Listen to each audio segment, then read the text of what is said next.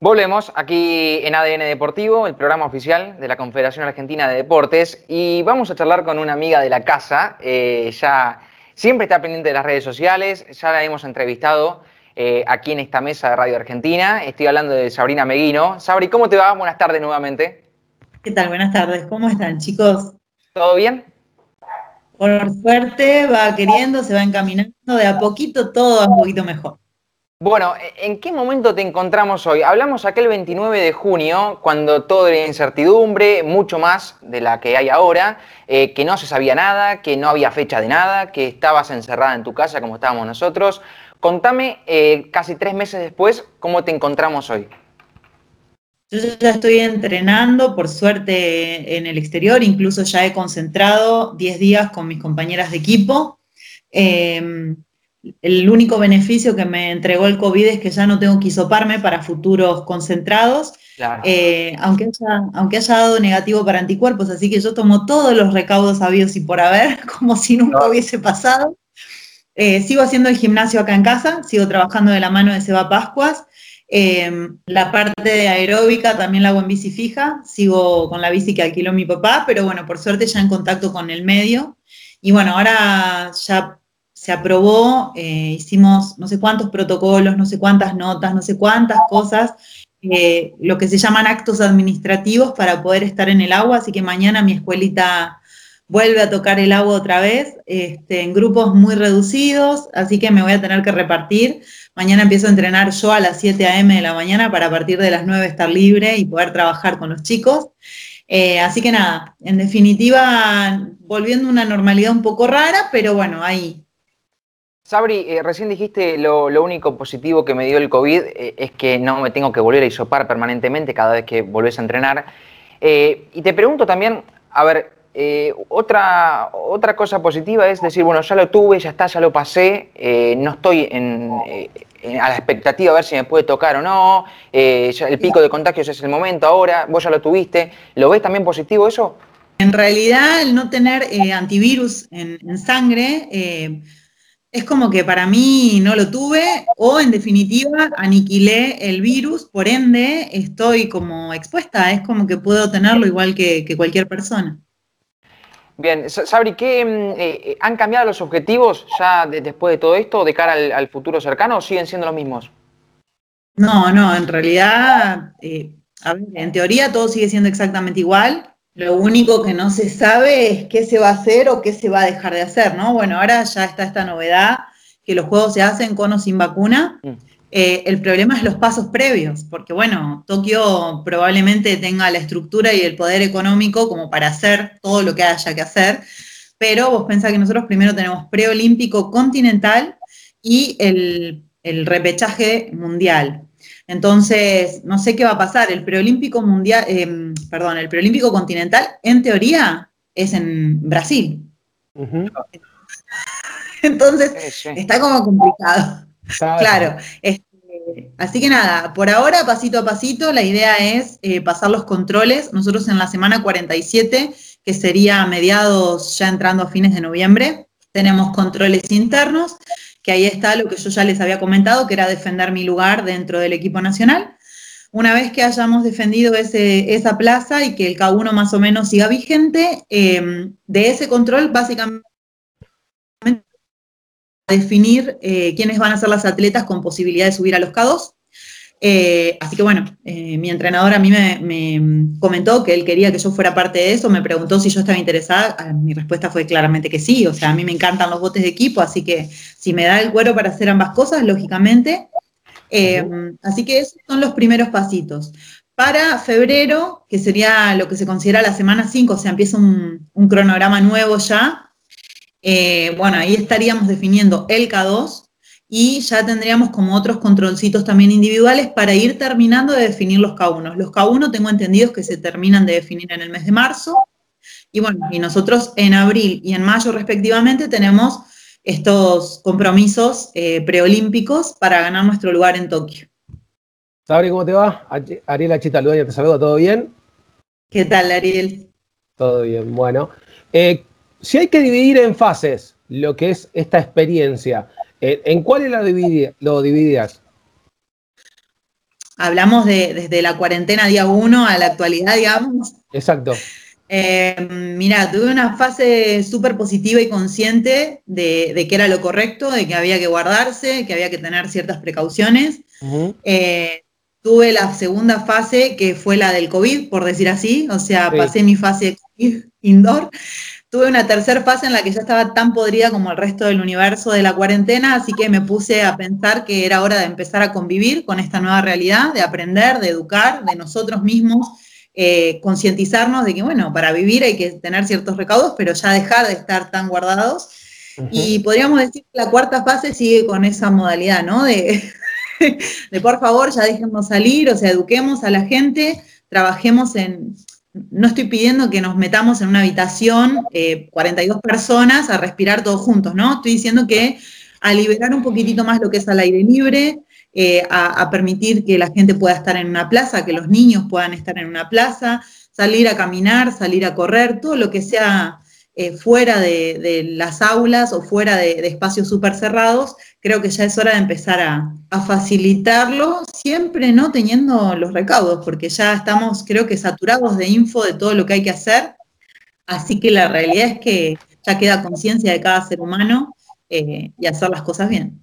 ¿Un poco crees que, viene por ese lado quizás eh, lo que queda de, esta convivencia que tenemos un poco con, esta situación de términos de cuarentena, COVID, pandemia, de empezar a procesar un momento en el cual tenemos que aprender a convivir con la enfermedad, por lo menos hasta que se pueda empezar a masificar la vacuna, porque da la impresión de que solamente apostar al encierro es un tema, pero si se puede apostar a convivir y además ser responsables, eh, vamos por otro lado. Totalmente, o sea, a ver, estamos en, el siglo XXI, ¿no es cierto? O sea, no, no estamos en el siglo XIII, no es la fiebre amarilla, no es algo que, nosotros no podemos eh, contener. Pero claramente los médicos no dan abasto, los médicos también se están enfermando, y eso no es por una cuestión de, encierro o no encierro, es una cuestión de negligencia, o sea, es, una, cuestión de educación, de poca información, de que uno se confía y sale a la calle a, a hacer cualquiera. Eh, y la realidad es que hay gente que sí muere de COVID porque tiene alguna otra afección que lo, que lo perjudica. Eh, entonces tenemos que ser conscientes de eso, ser solidarios, eh, ser empáticos, ¿no? Y por sobre todas las cosas ser responsables. O sea, no, no es cuidarse a uno solo, ¿no? Nos toca cuidarnos en general. yo calculo que, que estaría bueno que los médicos den ciertas charlas Em, los médicos del frente, las personas que están todos los días en la guardia, eh, no que venga un, médico, un directivo un hospital que está en una oficina y no convive con el día a día. Una persona que la está batallando eh, y que nos cuente, bueno chicos, vamos a hacer esto, hay que trabajar de esta manera. No, esto no se puede hacer, esto no se puede permitir. Yo no digo que nos suelten a todos y que salgamos a vivir la vida loca, simplemente digo que nos toca aprender a, convivir con esta realidad. Lamentablemente nos tocó esto y hay que, hay que aprender y hay que saber salir adelante. Eh, Sabri, eh, las personas que, se contagiaron de, coronavirus eh, manifestaron diferentes síntomas, todos, la verdad que a todos les ha tocado de, una manera diferente, no, no, hay una regla en, este, en este tipo de casos. ¿Cómo fue tu experiencia? Mi experiencia fue nada, yo no tuve nada. Ni dolor muscular, ni dolor de cabeza, ni, ni, dolor de garganta, ni pérdida del olfato, ni del gusto, ni fiebre, ni tos. No, no tuve absolutamente nada. O sea, yo podría haber, si no me hubiese hisopado porque tenía que viajar a competir, eh, perdón, a entrenar, yo seguramente, si realmente lo tuve, hubiese andado por la vida con el COVID y no me hubiese enterado. Tal cual, y eso es seguramente lo que también eh, le sucede a mucha gente. Eh, esa es una de las, eh, de las cuestiones tan particulares que tiene, que tiene este virus. Tal cual. Yo tenía la oportunidad de conversar con mi hermana. Mi hermana vive en Australia, una de ellas, la otra vive en Italia. Este, cada una vivió su realidad, lo charlábamos, ¿no? Porque nosotros también tenemos la nuestra. Y, y lamentablemente es una cuestión económica. Porque, por ejemplo, mi hermana me contaba que en Australia se hacían 22.000 hisopados diarios eh, y bueno, y eso era lo que se llevaban hechos en Argentina hasta el día de la fecha que yo había hablado con ella. Eh, entonces no, no es posible detectar todo esto que estamos hablando nosotros, de asintomáticos, etcétera. Yo creo que todo el mundo debería ser hisopado, pero no tenés la forma ni el poder adquisitivo ni la parte económica para hacerlo, ¿entendés? No, no tenemos esa capacidad económica. Eh, a Italia le pasó algo similar y por eso colapsó el sistema de salud y por eso pasó lo que pasó. Eh, también mi hermana me decía, ¿no? Que todo lo que salía en los medios en Italia hacía foco en ciudades donde el mayor número de habitantes son personas mayores. Entonces, como que también se exageró, ¿no? El número, porque la realidad es que morían un montón de ancianos, pero por, lo que sabemos, que si ya tenés alguna afección, a ver, eh, una persona mayor de edad le agarra neumonía y también se puede morir, chicos, o sea, no te tiene que agarrar COVID específicamente. Entonces, ese era el asunto, cómo cada país trataba y cómo cada país exponía ¿no? la situación del virus. Y bueno, y nosotros estamos así, este, sin poder hisopar a, la mayoría de la población, sin poder tener la certeza de, que nadie anda por la calle asintomático repartiendo COVID. Tal cual. Eh, Sabri, ¿cómo, ¿cómo estuvo esa concentración? ¿A dónde viajaron? Eh, ¿Y cómo, cómo llevaste esos días? Estuvimos en Gualeguaychú, la verdad es que Gualeguaychú me enamoró, me sorprendió muchísimo, no, no conocía, a ver, había ido una sola vez a una entrega de premios, me acuerdo, y después nunca más. Eh, estuve 10 días, yo nada más, las chicas estuvieron cerrando fase, o sea, estuvieron haciendo eh, controles sobre pista, sobre la distancia de competencia, yo estuve haciendo una preparación distinta porque había estado mucho tiempo parada. Eh, así que tuve entrenador exclusivo, trabajé sola con el entrenador, mientras las chicas la pasaban muy mal, pobrecitas. Pero bueno, nada, es lo que les tocó. Eh, la verdad es que me sorprendí, yo creí que iba a ir a arrastrarme, que le iba a pasar mal, que me iba a costar completar los trabajos y sus respectivas cargas, y la verdad es que nada que ver. Eh, me quedé contenta con el desempeño, mi entrenador estaba contento, así que eso ya es más todavía. Em, nada, pude completar los 10 días perfectamente y volví a casa y retomé normalmente los días. Así que por suerte, eh, Gualeguaychú me sentó muy bien y, nos trataron divino. Estuvimos en el Club de Regatas Gualeguaychú haciendo la parte del gimnasio y estuvimos parando en unas cabañas, eh, cada una en la suya, súper aisladas, eh, cada una con su mate. Era todo muy gracioso porque la verdad es que creo que la inversión en yerba de ese concentrado fue...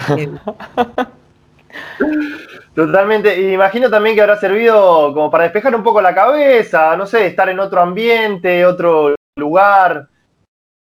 Sí, yo creo que la que más despejó la cabeza fue mi hija, pobre que no me aguanta más. O sea, no, nunca tuvo tanto tiempo encerrada en el mismo espacio con su mamá, así que imagínate qué pobrecita, pero sí, claramente cambiamos los aires, cambiamos las energías y eso renovó, renovó bastante. Sabri, y una deportista de, tu edad, con tu experiencia, eh, ¿cómo le sienta esto de venir embalada con el entrenamiento, frenar, volver, frenar, volver? Eh, ¿cómo, te estás reacomodando a esto? Y eh, en su momento fue durísimo. Vos pensás que yo estuve más de 100 días sin tocar el agua. Ah. Toqué el agua, no llegué, a, no llegué a completar dos semanas, quedó positivo de COVID, así que estuve parada, pero parada a cero este, 15 días y ahí tuve que recién volver otra vez. Esa, esa, segunda como remontada fue durísima en la parte física en el gimnasio, porque una persona como yo que para más de una semana el gimnasio, claramente lo siente, lo siente horrores. Además vos pensás que nosotros no trabajamos, ¿no? Con la barra sola, o sea, nosotros movemos kilos, entonces la verdad es que duele volver. Eh, de hecho, todavía me estoy recuperando, creo que perdí un poquito de fuerza, así que bueno, estamos trabajando para, para mejorar eso. Eh, pero bueno, lo que es potencia y lo que es resistencia, por suerte se ve que está intacto. Eh, nada, cuesta, realmente cuesta, por eso yo soy anti parar mucho tiempo, porque primero porque me aburro y no sé qué hacer con el tiempo, y segundo porque duele, duele mucho a mi edad volver a acomodarse, o sea, una persona de 20 años que para, puede parar un mes si quiere, arrancará, le dolerá el cuerpo dos o tres días y después ya está. En mi caso, capaz que duele dos semanas, ¿viste? No, está bueno. Eh, pero esa es la experiencia, no le vamos a decir que son los años, sino que es la experiencia. Eh, es, no es joda. si le tenés que poner un porcentaje, Sabri, ¿en cuánto estás hoy en día? No, yo creo que estoy al 80%. No, no me puedo comer el personaje y decir que estoy genial porque no es real, pero me recuperé, me recuperé muchísimo. Estoy muy contenta con eso. Bien, ¿y cuánto le ves para, llegar? ¿Cuánto tiempo le estimás para llegar al 100%? Y yo calculo que falta, falta bastante. Em, solo espero que para marzo del año que viene estemos al 90% de los motores y que lleguemos a abril y a mayo, pero con toda la furia y que dure la furia, porque tiene que durar hasta julio más o menos. Así que nada, mientras lleguemos el año que viene perfecta, no me importa cuánto me tome llegar a estar bien. Bien, bien, buenísimo. Sabri, gracias por el contacto. Era una nota mucho más corta para actualizar un poco tu situación y, por supuesto, desearte éxitos. Y seguramente eh, estaremos informando todo aquí lo que tiene que ver con, el canotaje en ADN Deportivo. La información estará, estará al día. Gracias, Sabri. Chicos, gracias, como siempre. Besotes y un abrazo enorme. Un beso grande. Chao, Sabri. Bien, pasaba Sabrina Meguino por aquí, por ADN Deportivo. Eh, la verdad que linda nota para, actualizar, para eh, conocer un poquito más cómo venía trabajando ella. Hacemos una pausa muy cortita porque el tiempo, el tiempo es tirano, dice Dascal aquí en ADN Deportivo. Y ya seguimos.